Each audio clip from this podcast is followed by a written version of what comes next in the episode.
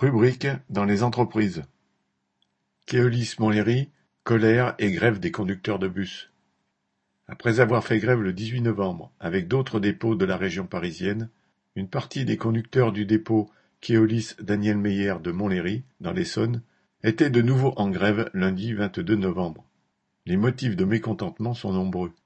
Les conducteurs protestent contre l'état des bus qui roulent avec des voyants d'anomalie, des problèmes de siège, l'absence de WC pour la plupart des fins de ligne, les temps de parcours inadaptés, la pression de la régulation, les sanctions.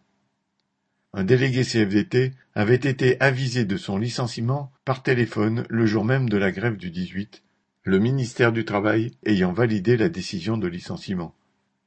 Un autre délégué CFTC est convoqué le 29 novembre en procédure disciplinaire pouvant aller jusqu'au licenciement.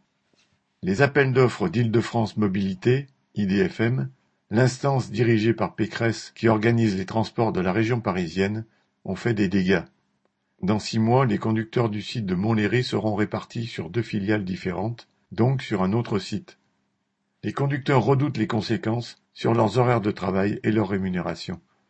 Depuis le mouvement de grève de Transdev en Seine-et-Marne, la tentative des patrons du secteur de jouer sur la concurrence entre sociétés de bus montre qu'il existe une offensive planifiée pour revoir à la baisse les droits des travailleurs. Le mouvement a été suspendu, mais les grévistes ont en tête un mouvement plus large à l'échelle de la région parisienne. S'y préparer est en effet le meilleur moyen de faire reculer le patronat du transport et IDFM. Correspondant Hello.